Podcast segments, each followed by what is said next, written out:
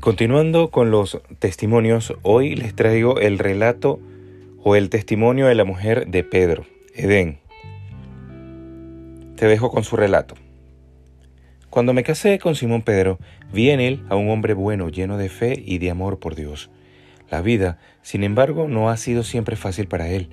Con el paso de los años, su fe empezó a apagarse, a la vez que las deudas y los problemas se multiplicaban. Siempre recordaré aquel día en el que me contó el milagro que Jesús de Nazaret había hecho con la pesca. Era tan increíble. En un momento habían desaparecido nuestros problemas económicos, pero lo más importante es que el hombre con el que me había casado había vuelto. Había un brillo en sus ojos que hacía mucho tiempo no veía, inspirado por una fe renovada. Jesús le había pedido que le siguiese. Estaba tan contenta por él, tan agradecida a Adonai por haber restaurado a mi esposo. Siempre creí que Dios tenía un plan para su vida. Sin embargo, ahora era yo la que tenía un problema. No solo me encontraba más sola debido a los viajes que Pedro tenía que hacer con Jesús, sino que además mi madre llevaba unos cuantos días enferma y la fiebre no se apartaba de ella. Cada día se encontraba peor y no sabía más qué hacer. Fue entonces cuando finalmente le vi. Jesús vino un día a casa con Pedro y me dijo algo que tocó mi corazón. Te veo. Tienes un papel que jugar en todo esto cuánto necesitaba escuchar esas palabras. Luego entró a la habitación en la que mi madre se encontraba postrada, tomó su mano y pronunció una sola palabra, déjala.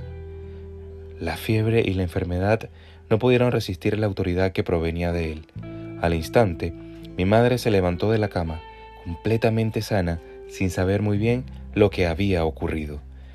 Esto está en Mateo 8, 14 al 15. Se puso rápidamente a servirnos como siempre hacía cuando había invitados en casa. El Mesías acababa de sanar a mi madre. Ahora sé que no soy invisible para Él y que Él cuida de mí y de mi familia. Ahora sé que yo también tengo un propósito aquí en la tierra.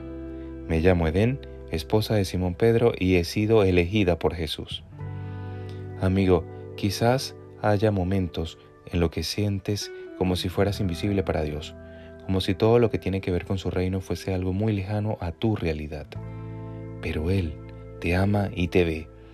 Él te conoce perfectamente y tiene planes de bendición para ti y para tu familia. ¿Te apetecería orar conmigo? Señor, ayúdame a ser más consciente de que estás conmigo todos los días, hasta el fin del mundo. Que mi familia y yo te sirvamos siempre en todo lo que has preparado para nosotros y que especialmente durante estas fechas de Navidad podamos ponerte en el centro de todo lo que hagamos. En el nombre de Jesús. Amén.